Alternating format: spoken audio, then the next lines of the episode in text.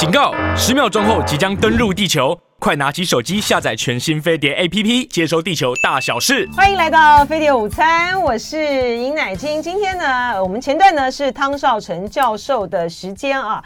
待会儿呢，一样啊，这个新党的这个立委参选人呢，游志斌呢会来跟我们揭露啊，民进党的中国情节啊。那我们首先呢，我们谢谢这个所有的这个呃听众朋友、观众朋友呢，已经在这个呃网络上呢在跟汤教授这个问好了啊。谢谢转身有天堂、夏志威、张杰、林伟部，大家好，中午好啊。好，汤老师，我们今天呢要来请教汤老师的呢是国内的哈、啊，国内的。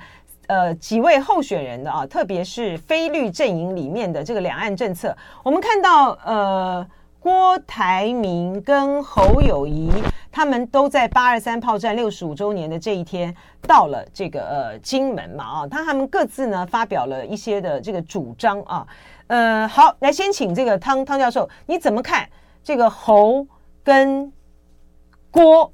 啊，他们的两岸之呃，在有关于金门上面的宣言和主张。好，这里面啊，我们大概就要看它的这个基础，然后再看它的表象啊，也就是说它的本质啊是什么？然后呢，看看它外从这个本质，从这个基础，然后延伸出来的啊这些所有的政策啊。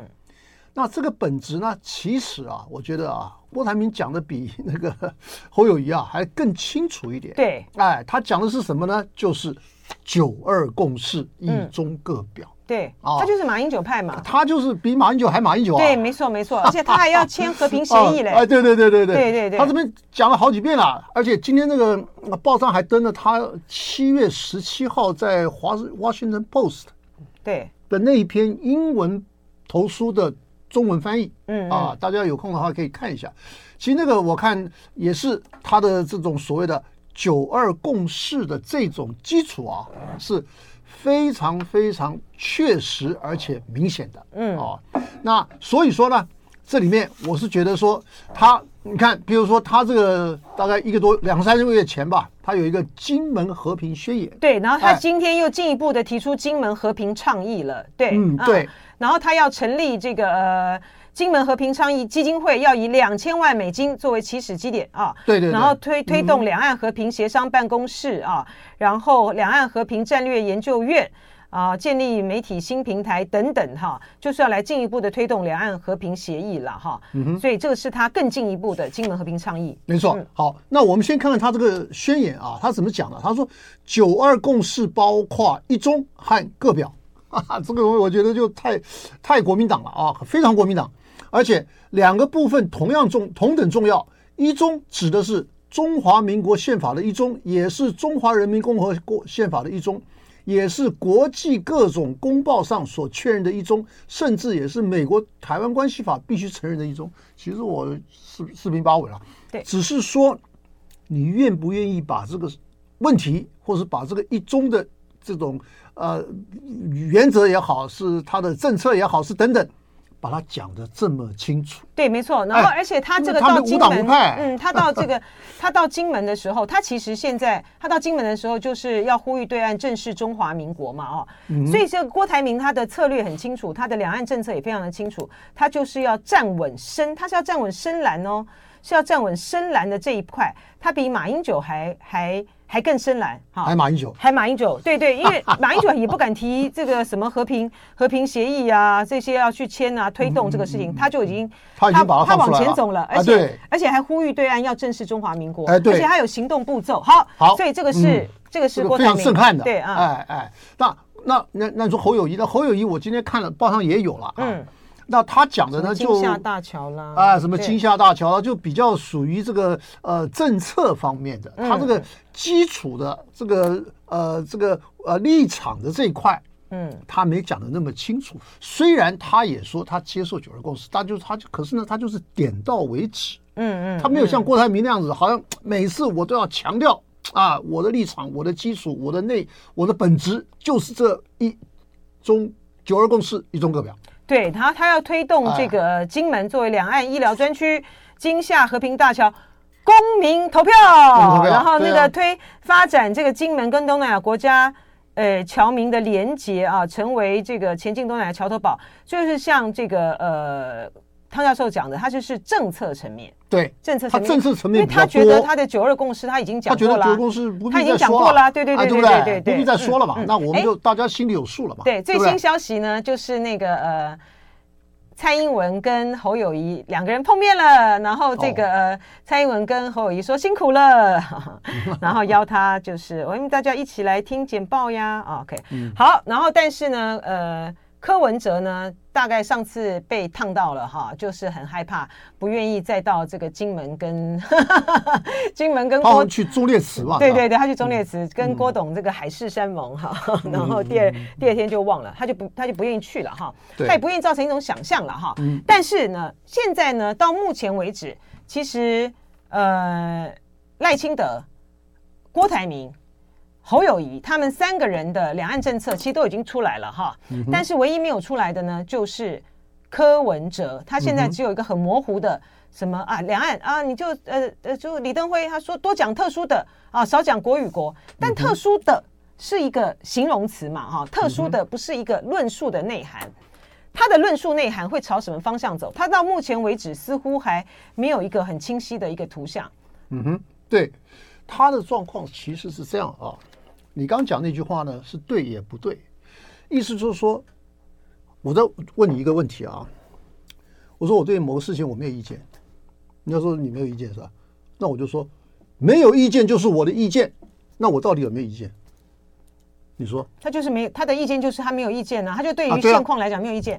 他的意见就是没有意见，那所以说他的模糊，他的模糊就是他的意见。但是没有办法嘛，汤老师，您才是两岸问题专家，您知道两岸问题这个地方混不过去的啦，哈，不是混不过去，就是说大家要要知道的是你论述的核心。这个论述的核心，第一个，到底两岸是否同属一中？哈，你的你对于一个中国。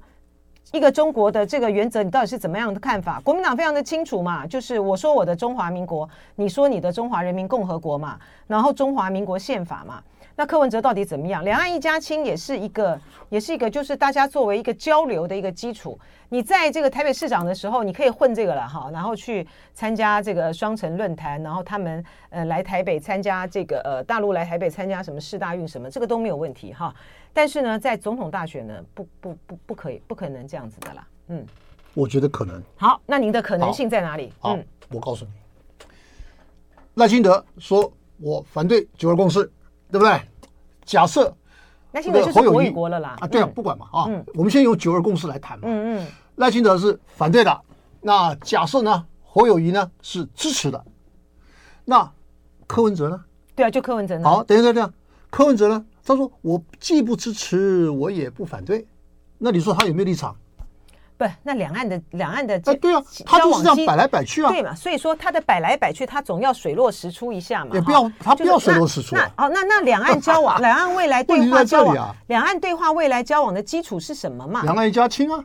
那太哎不行啊，那两岸一家亲太那就要看我跟你讲假设哈，假设假设啊，假设，因为现在这个柯文哲啊，他曾经一直讲，他说了，他说第一个主张联合政府。那是未来的事，那要先对，就未来啊，就未来啊，对不对？我们现在从柯文哲的角度来出发来看他的这个整个他的这个局，他的局啊。他说我要这个联合政府啊，而且他又说了，他就说如果他选上的话，那行政院长是由立法院的多数来负责，对不对？好。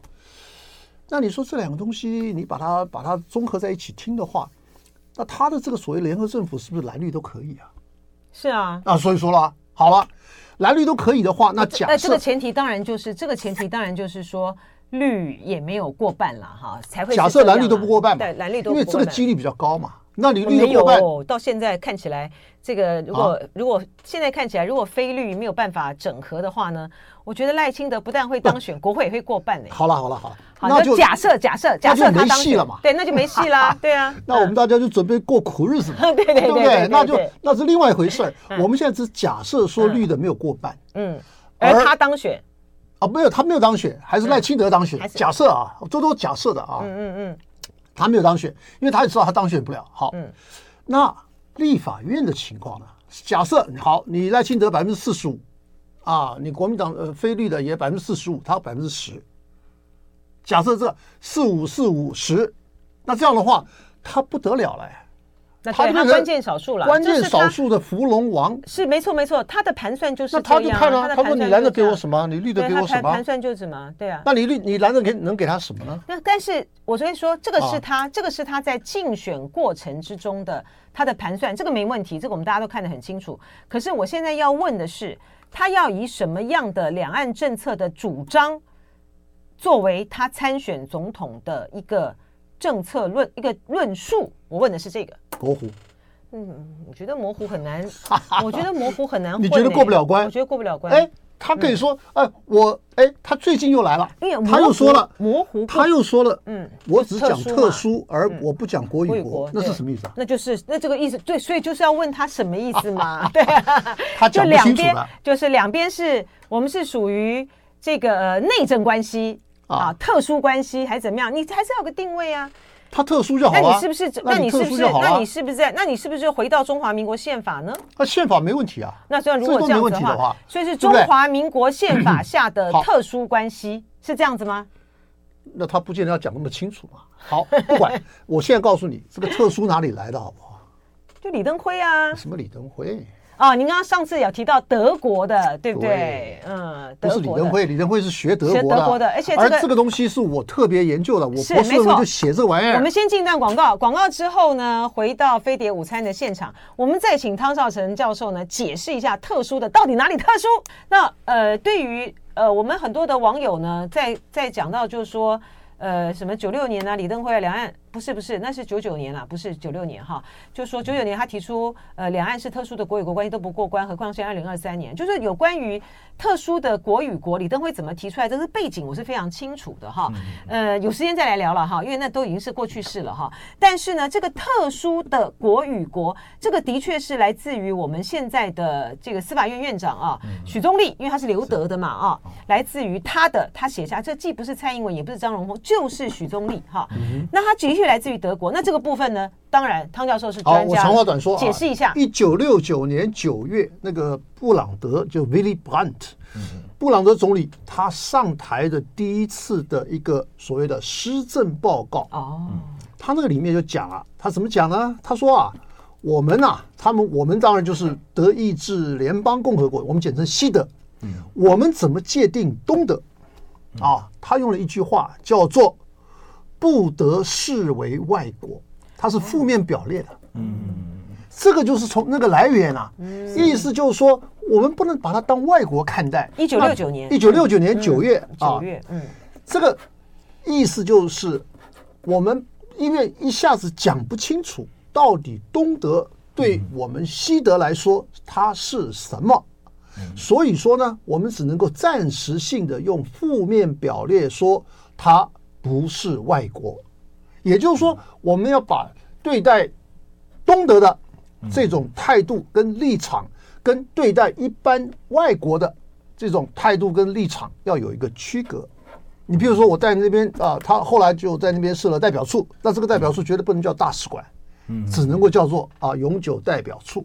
啊，需要要名称上要有一点这个，要有点要保留一点不一样啊，完全跟国与国不一样。好，那我们为什么要讲这个？就是说后来的他又讲了，他说，所以我们西德跟东德之间的这个关系叫做特殊关系，叫 special relationship，特殊关系，叫 Zonderbeziehung。这个您再讲一次，好好叫做叫做德语德语啊，叫做 Sonderbeziehungen。哦，这个就是英文的话，就是叫做 special relationship 啊，special relationship。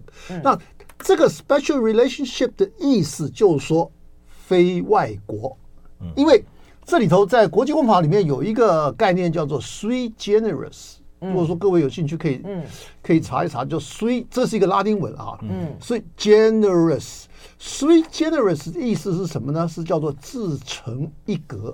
嗯嗯，就是说它是非常特殊的，它也既非国内，它也既非国际，它也就是说，一般的国际上，它不是国内就是国外嘛，对对，不是本国就是外国嘛。嗯，可是呢，他说我们这个 case 啊，东德对西德对东德的这个 case 啊，是非常特殊的一个 case。这个叫做 three generous 哦啊。嗯嗯好了嗯，那这样子的话，就等于说就把西德对东德的这个关系呢，嗯啊，把它另成一格是啊。那这样的话，就等于说我给他一个固定的一个啊一个地位了。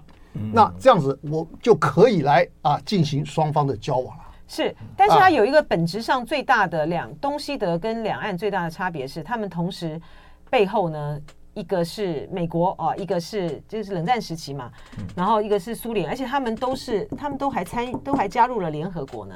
啊，对，那是后来了，对，那还七三对，我是说他们后来还都加入联合国，对啊那两岸没有啊。啊，那个是另外一回事了。就是说我跟你讲哈，我就说我们跟德国一个最大的差别。我我的问题是。我的这样，我的问题就在于这里，就是说，柯文哲他今天想要用这种特殊的两岸是特殊的关系，他必须要一并的解决内外关系，不就是对内，就是两岸，就是你怎么去界定两岸，两岸的特殊关系，那它是内政关系吗？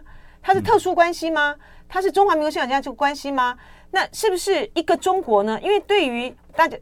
汤教授也是专家啊，这个一九九二年那个两岸两会的香港会谈，它的重点就在于是他们希望大陆方面呢都希望能够解决一个中国的问题，所以他听到他听到台湾这边讲出来一个中国，然后后来就诉诸于口头，而没有诉诸于文字的，我们后来泛称为的九二共识，他们就认为这个问题解决了嘛。那现在对于柯文哲来讲，他怎么解决一个中国的问题？啊，等一下，等一下，嗯这个有个过程啊。嗯最开头九二的时候呢，那个还是大家心照不宣，没有文字啊，大家口头上对。一中各表。那个时候最开头是有这个大家的这个这个默契的。对，因为几个方案可是。到了九六年，李登辉搞了两两国99论年九九年19九六到九九九了哈，九九九九，这他搞了两国论出来了。好了，那北京想说你这个是乱表，你怎么我们跟你说各表，结果你表表表表表表到两国论去了。所以说从九九年开始就不表了，就不表了。意思就是说我们只要一中就行了，因为你把你你表错了。好，那这样子的话，那到底现在的二零一九年那个二零二三年啊不，二零一九二零一九是那个习近平提出台湾方案。哦，对对对？对对对，那他就表示说，这个东西咱们就不要表了啊。所以不要表的意思呢，就是说你要怎么干你就去怎么干。可是呢，你就是把这个一中把它拉出来，那就行了。那是啊那至于说我们现在讲这个，呃，这边包括这个这个郭台铭讲的这个九二共识啊，不要一中各表啊什么的，这些东西，你说他们能不能接受？他们还是可以接受的。对对对，所以我的意思是对不对，所以柯文哲呢，他就就不表了，打个马虎眼就可以接受了，他就不表了那就不表了嘛。那这里面还有一个问题我要讲的，模糊下去就对了。我我还有一个问题我要讲。嗯，蔡英文是讲中华人民共和国跟中华民国互不隶属，对啊，这个是错的，这是违宪的。对我知道啊，所以这这违宪是他们家的事啊。为什么？因为我们在宪法架构之下，我们在那个主权上面，我们现在是。哎，我们现在是主治权互不否认，但是我们的主权，我们中华民国宪法也包含那个啊，对啊，大陆中华人它这个是民共和国啊。两国互不隶属。是啊，是啊，没错啊。可是我们如果说讲两岸互不隶属，打个马虎眼就过了。哦，所以你的意思就是说，所以你差这一个字差很多的。所以你的意思就是说，蔡英文呃讲的那个是违违反宪法的。蔡英文违宪我们都很知道。我们现在要问的啊只是柯文哲，他的模糊要模糊到什么地步？哎，特殊的对啊，他现在中华民国宪法，他现在两岸的，他现在的做法是这样子，他就不给你管了就。说你要看清楚他的这个立场跟他的作为，他是既蓝又绿，非蓝非绿，偶尔蓝偶尔绿，是这样子来的。而他这种做法呢，走到今天走出一条路出来了。那你说他到底是蓝还是绿？这就我跟我刚刚所说的，你说你没有意见，那我说没有意见就是我的意见，哎，那你到底有意见还是没意见啊？好吧，这就是他的意见了。这个东西就是你要用辩证的思维是来考来考验他。嗯，那你说他你要怎么样能够把他盯死了？说你到底是蓝的还是绿的？你盯不死的啊。嗯，他既蓝又绿，非蓝非绿啊。他是这样子干的。他现在希望这样子干了，那我们就要看这个大选的情势未来怎么走了哈。其实，对，的确啊，就是说，好，那我再我再不整合我再讲说嗯他如果就是说他的如意算盘，嗯好不好嗯？好，假设现在都选啊，到了十二月啊，到了差不多快要投票了，大概前两个礼拜或者前三个礼拜，他说我跟赖清德合作，欸，现在已经有人在说他要跟赖清德合作，不是那不是那个时候，已经有人说了。可是他没有说啊，啊，他他自己他没有说啊。我是说，他那个时候如果说的话，是那你说他能够换到什么？我就说啊，他如果、他如果说照那个嗯时候，他在跟蓝营说，哎，我如果倒到你这儿，你给我什么？对啊，对，就是他哎他可以两边，他可以两边倒啊，他可以两边倒。那你说你蓝但营能够给他是但是？这样子不行哦。我们现在选罢法有规定是这样子就搓原子汤喽。没有没有没有，他到时候他就选，他照选啊。选完了以后，他带枪投靠是什么投靠呢？他是立法院投靠啊，不，不是立法委员投靠啊。不不不不不不不不不不，就是说你呢，你在这个选前的时候呢，你你要让你的选票呢有意义的流动，你就必须要有一个他不要宣誓，。他不要，他不要宣誓，他只要暗示就可以了，选民会不是不对不对？他选民就会判断了。不不不，会看得懂这个现在现在这个是现在就是防这个东西，你知道吗？嗯所以你这样子会有问题的，你这样会有违反选罢法的问题的，绝对没有问题。真的有问题啦！绝对我跟你说呢，要到那种最后关头再这样子你想想看的话，他要好好研究。他一下子又说我只要讲特殊，不要讲国与国。嗯等到那一天的时候，他说我就讲国与国，我不要讲特殊。好吧，就是看那 到时候看那个聪明的、聪明的这个看老百姓啊。聪明狡猾的柯文哲如何的能够能够在呢不违反法律的这个情形之下呢，他他绝对不会能够违反法律。能够这个绿岛，哎，看对不对？可以绿岛，也可以可以导向绿，也可以导向蓝。对，好了，结果呢，立法院一翻两瞪眼，好了，两边都不过半啊，蓝绿都不过半，那他不得了了，他倒哪边哪边大。那你说好了，那你给我什么？那你这边拦着你给我什么？这不是很这这个是很明显的嘛？那像你拦的这边，你到底是不是还对对对对最后是不是可以整合出成成为一个一块铁板？那你现在那边已经是一块铁板了嘛？绿的，绿的一块铁板了，对对对不对？那我这样子的话，好，运动他最能够给我的，顶多就是行政院长嘛。好，行政院长一给的话，两岸关系以后你负责嘛。那绿的他反正动不了。我这个那你这样子一弄的话，你北京你到底要还是不要？这个我之前的时候呢，就听过这个。我们之前汤老师在我们这个节目上有讲过嘛，哈，就是柯文哲的盘算是这样哈。但是呢，我觉得是假设了我这都是假设推论对对对，就是是说劝这个呃柯文哲呢，趁早呢死了这条心就好了。就是说，只要呢，只要呢赖清德当选，嗯。没你的份的。不是好，你想清楚。那另外，汤老师啊。我我的意思是说啊。没有没有柯文哲的份，没有柯文哲的份。没有柯文哲的份哦，民众党没有份的，没有份。啊没有份的。这个陈水扁，嗯，我少数执政，我都这样子干下去了，我两岸关系，我今天我今天能够当选，我今天能够当选总统，你大陆不是得吃吗？你美国也现在也都是做好了这种准备啦。美国现在是已经为赖清德的要这个当选已经在做准备了，大陆也在为赖清德当选在做准备了。否则的话，他干嘛要对台湾那就说他经济制裁所以说。本来就是、啊，你的前提是一党本来就是这样。他就算是在这个，呃他就算是在这个呃立法院，他没有过半，他没有过半，他也是最大党啊，他是最大党，我干嘛跟你和啊？哎没有哎，等下等下等下，没可能他如果没有过半，那如果说柯文哲倒到另外一边去了，他就完了，他就少数了。这个汤教授，啊那个民进党什么时候尊重立院多数了？他没有尊重立院多数啊。是没错啊陈水扁这八年，陈水扁这八年，这本不好干无所谓啊，不好干他还不是这样这样干了，他也干八年啦，他也过去干八年啦。那现在这个呃，国民党过去在这个立法院过半的时候，什么案子都被民进党挡下来。那现在这个民进党这个呃完全执政的时候，什么案子？他都他只要照过都过，哎，民进党没在怕的啦，所以这个是很无奈哈。我觉得情况可能未来的发展会是这样，不知道。现在就看看这个，看看这个柯文哲的这个这个汤教授的推推测，柯文哲的如意算盘推论推论哈，他能不能够在一个模糊的两岸政策的立场上面呢，在选举的最后呢，哎，导向绿。或导向蓝。好，那我们先要来问这个呃志斌了哈，是。因为网友们从那个呃，大家从这个侯汉廷宣布参选，嗯，呃，就是士林大同，哎，不是说不是啦，北投啦哈，北投，士林北投，士林北投，士林北。投那一区之后呢，就说啊，完了完了完了，这个蓝营又分裂了啊，侯友谊跟张思刚，侯汉廷跟张思刚分裂，然后就保送吴思瑶了。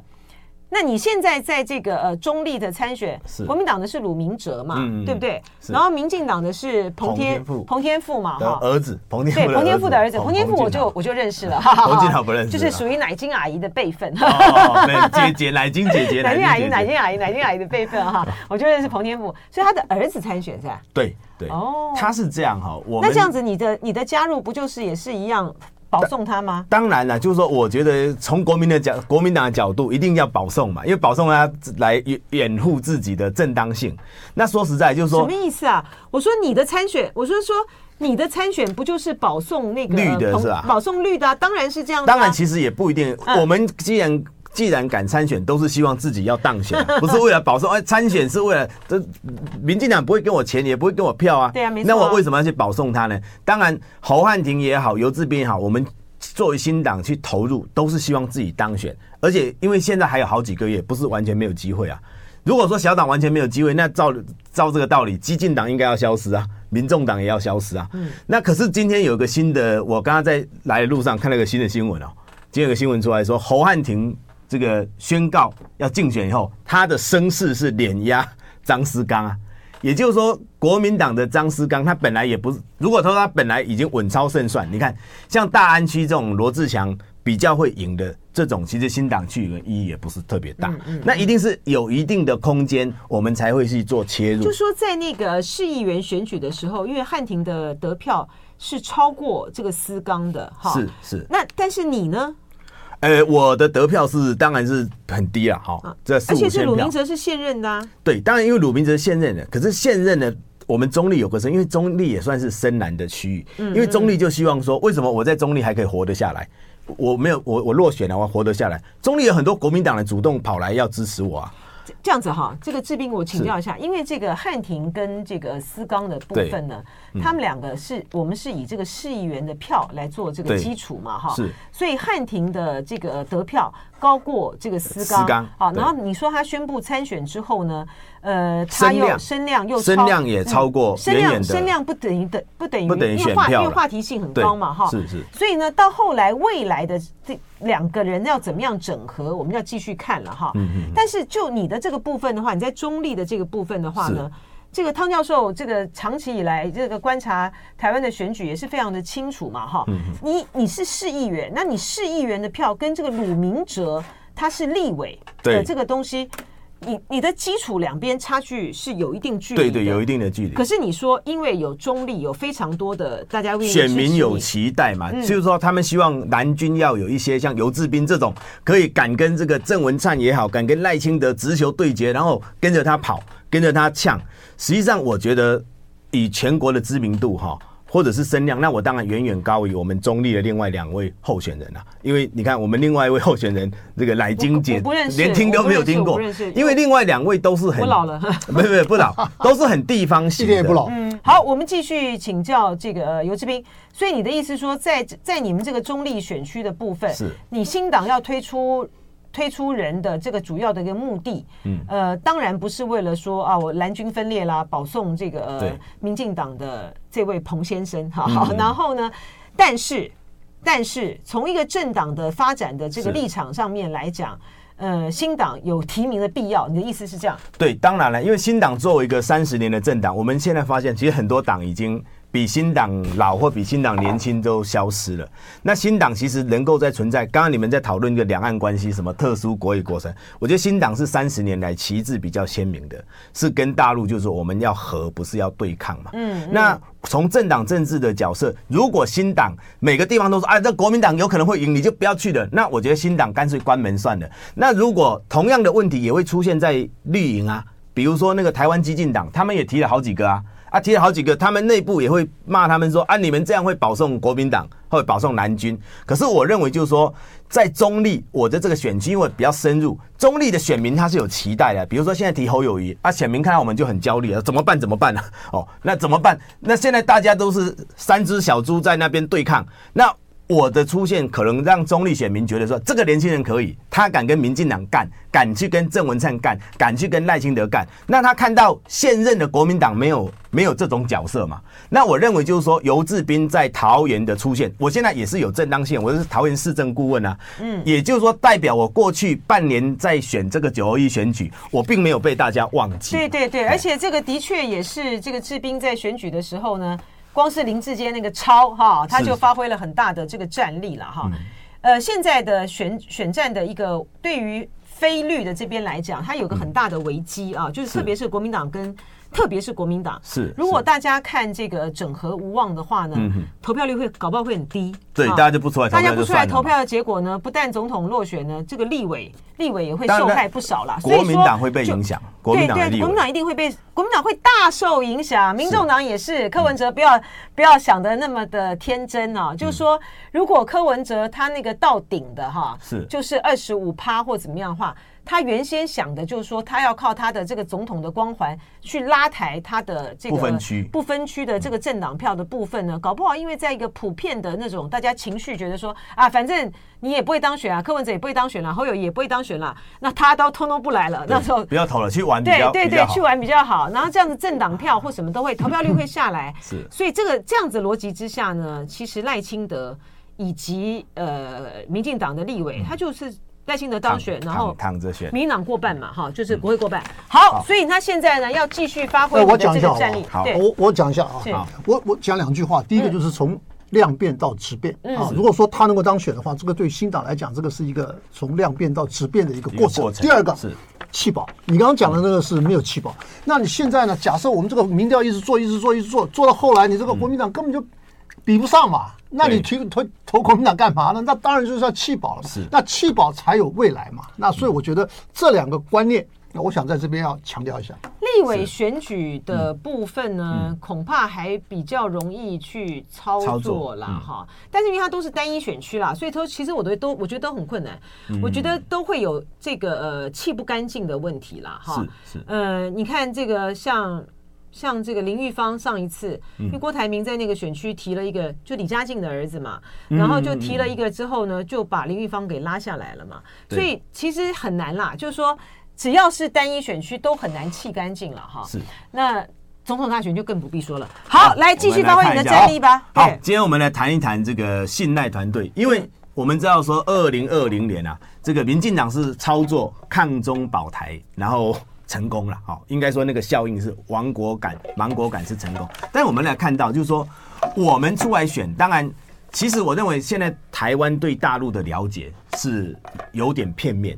我认为国会，我觉得我跟我们当地另外两个候选人是有一点很片面啊，有一点很片面。就是说，其实我们的国会立法院还是需要一些了解大陆的人。就比如说，我过去是学这个背景，那我就很了解。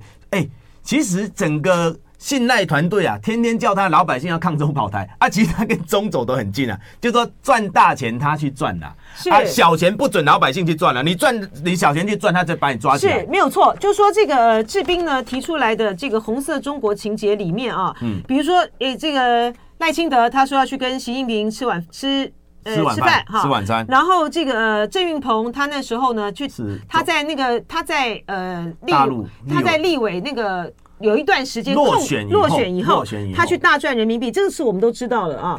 然后那个呃，郑文灿，郑文灿他的论文呢，抄袭这个中国的网站，是游志斌把他这个揭露出来的哈，大功一件。然后呢，这个呃赖品瑜啊。他爸爸的他们所在的这个云豹呢，跟中国关跟中国关中国方面呢关系非常非常对非常密切哈。是。然后最新的呢是王志坚呢，是王志坚对不对？对，王世坚过去他他透露，他透露说驻美代表这个肖美琴，她的前男友是中国人，这怎么一回事？我们从后面讲起。好，那个肖美琴大概在十年前呢，她跟王世坚 PK 过一次啊，就是党内初选啊。然后呢，这个中国情啊，其实我跟大家报告，就是中国情。对，因为王之王世坚打他是中国情嘛。那因为当时这个萧美琴她常常往返两岸，他到大陆去开了很多的会，他是说他只有开会啦，啊，这个是他表跟媒体说了，而且当时他因为中国情被王世坚打败，还泪洒这个呃呃很多地方，然后呢，最后王世坚要跟他道歉呢，他也不接受。可是其实我们更进一步的得到消息是，肖美琴不是只有去开会而已哦，据说他跟对岸哈有一些高层的。应该有非常紧，这是你的消息来源，对，这是我的，不是王世坚，不是我王世，王世坚讲的是中国情，其实他就是影射啦，他是传言啦，他是影射加传言啊，他为什么讲他中国情？他当然一定是觉得，因为他当时当时来往太密切，对对对，他们当时打选战的时候，很多他们就被扣上，先是先是以前的那几大扣，然后到后来十一扣，然后后来就是中国情嘛。对，那当然从我这边听到了一些消息跟传闻，就是说其实不只有开会啦，因为如果开会，说实在，你开会把人家扣那么大的帽子，那对方也会炸锅啊。那为什么他没有真正的炸锅？当然就是肖美琴，你跟当跟大陆的这些高干还是学者啊，有没有很很深入的关系？有一些特殊关系啦。对对，我们刚刚讲特殊，不是特殊国与国了哈，也不是特殊的这个呃内政外交关系，男女特殊关系。好，我们只能讲到这里，只能讲到这里，不然会被不要再那个，不要再对，不能再延伸下去了。这样子对这个对对方不好，这个对萧美琴她人家未婚这样，未婚未婚不好，这样讲不好。对，等一下，但是呢，讲到这个肖美琴，我就要来请教这个汤教授了哈。是，就是说现在呢，传闻之中就是说，呃，因为美方哈，美方呢比较信。不信赖赖清德，比较信赖萧美琴，是，所以希望呢赖清德呢跟萧美琴搭档，等于是就近作为监军了哈。嗯嗯。可是呢，大家好像都没有考，没有想到一点，就是说萧美琴是，他他是被大陆名列被通缉的这个台独顽固顽固分顽固分子，顽固分子。所以当这个赖清德已经被被大陆呢已经是定性了哈，你就是一个台独的。台独分子，哦，两个都是嘛？肖美琴也是，没有没有，只有只有萧美琴，赖清德是我们的现任副总统，他没有这样子搞。赖清德哦，是那还严，那多严重？吴钊燮，吴钊燮，那个肖美琴是因为那时候就是先是呃裴洛西嘛，裴洛西来台了之后，他就被列为玩物分子，他后来又被制裁了一次嘛，哈，就是在这个蔡英文去去这个呃去美国之后，所以呢，这个难道你不觉得？你觉得这样子如果把赖清德跟这个萧美琴两个变成搭档的话，嗯、大陆会不会刺激大陆采取更进一步的什么行动啊？这个我觉得很难说，很难说哈，很难说啊，因为现在北京只要有任何动作，我觉得都是两面刃。嗯嗯，你比如说你现在又搞什么水果啦、芒果啦，或者说是人家讲说 ECFA 又要什么有动有有状况啦，什么包括军演啊什么的。这个里头变，这是一个什么状况呢？我们只能够说，这是一个必要之恶。嗯嗯，他也不能什么都不做。对对，他也不能什么都不做。问题就在这儿。可是呢，他一做了以后呢，大概就是一半一半。我支持你的还是支持你，我反对你的还是反对你啊？就说也是两我所谓的这个两面刃。那所以说，你刚刚讲的那个问题，你说这个肖美琴要来弄的话。那你说他会怎么弄呢？我是觉得说很难讲啊，因为除非他可以想到一个办法，说，嗯，我只制裁到，或者说我只影响到当局，而不影响到老百姓。嗯，这个有的，譬如说，拔拔掉你的邦交国，拔掉邦交国，拔掉邦交国的话呢，他对当局的影响比较大。嗯，老百姓那些邦交国跟我们无关啊。嗯嗯嗯嗯。对不对？那所以在这种情况下，它有少数的啊这种 case，它可以做得到。可是呢，一般来讲。这个东西很难呐，嗯。啊，那所以你刚回到你刚刚这个问题，那如果说真的萧美琴做副手的话，那我想说，那他也就是 也也也没有，他也只能接受嘛，对啊，没没有没有什么特别的，因为他依法追诉他，然后依法追诉就就追诉就追诉吧，对不对？我觉得只是减少一些台面上的政治献金呐，因为他是顽劣分子嘛，所以如果台商对他捐款的话。可能要化化案为名，本来台商化名为案。本来台商对他们的捐款都已经都化名为案啦，只他只是会对于在大陆被点名的这些的企业会造成影响，就对了，对啊，没错。好，然后可是有一些，可是有一些呢，去赚这个大陆钱的呢，却毫不受这个影响。对，好，中国瑜这个我们还要来讲一下，为什么要中国瑜啊？就是赖品瑜是赖静林的女儿啦。对对对，因为赖静林已经跟我们桃园的郑文灿一样，被称之为叫郑百亿呃赖百亿啦，那为什么这一次赖赖静林他因为被点名以后呢，烧了，辞职了。因为最近那个声量啊，二的声量哈，整个赖品妤大概这个团队撑不住了。我觉得赖品妤这一次很危险，他自己可能保不住了，甚至他会变成赖清德的破口。所以昨天最大的新闻就是赖静林他跳出来说。他要辞职，是这我们已经知道。可是这个火，如果为什么要辞职？因为他不辞职，我告诉你，这个火还会再烧下去。烧到哪呢？这个已经有报道过了哈，但是可能大家没有关注到。其实这个引爆人员有一个非常关键的人，为什么我们影射或者是我们质疑他是红色的中国的资本？因为这个张建伟原来是引爆的创始人，是一个年轻人哦，也是个七零后啊。对，哎，他凭什么在全世界第二大的风电集团？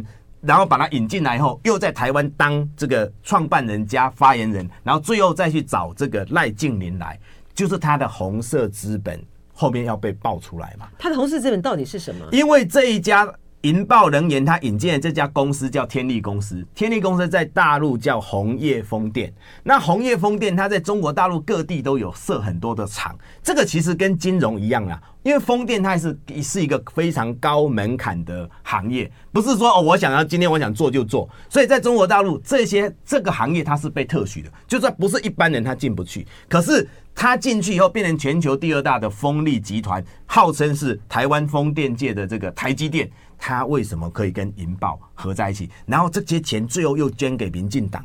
所以你的意思是说，他的在引进的最大的。红色的金就是红叶风电，红叶风电，他这对他张天福他是大陆人吗？不是，不是，张天福集团是是一个台湾人。我们来看呢、啊，红叶风电在大陆在哪些地方都有厂房？在在中国的江苏，你在中国一个省有厂房，你就已经很厉害了。嗯，他在四个省。所以也就是说，这一家红色的台商，这一家大陆的台商是非同小可的台商。那你民进党在台湾一天到晚抗中保台的情况下，你有何德何能能够跟大陆的这些厉害的台商绑在一起？好，所以说就说这个张伟，这个张张建张建伟，他的云豹能源，他引进了台商台商对张天福的红叶风电。他在中国江苏、上海浦东、辽宁营口、甘肃酒泉有四座厂房。然后呢，他们他们之间的关系有多么的、多么的、多么的呃紧密紧密？对对对。当然，这个云豹就是。引爆能源，因为我们台湾有十兆啊，嗯有十兆绿绿电的商机啊。那我们都知道，新潮流是一个包山包海。这个闽南语说五卡甲高劳推了，摩卡甲高得归了。他那什么都要抓，什么都要抽五趴十趴的这个新潮流。那赖静林他就是新潮流非常重要的一个白手套，他又去担任神老公司。那当然他在绿营的门神的地位，赖这个赖静林他是江湖地位是被奠定的。那为什么引爆能源他要找？找这个赖静林来的，当然因为跟新潮流这个去支援地方、去吸地方的这个血 有很紧密的关系嘛。这就是创造无形的党产。对啊，没错啊，就不不派系派系派系啦，他只他只给新潮流用而已。对对 对。那当然了，他诶、欸，其实刚刚就讲到说要不要支持小党，其实这个新潮流还不错，他有支持时代力量啊。也有支持我们桃园的，他很有系统了。哎，来，我们这个我们只剩下最后一点点一分钟的时间了。所以说他们的之间的关联性到底是怎么样？他赚了，他就是都是这样子赚赚稳了。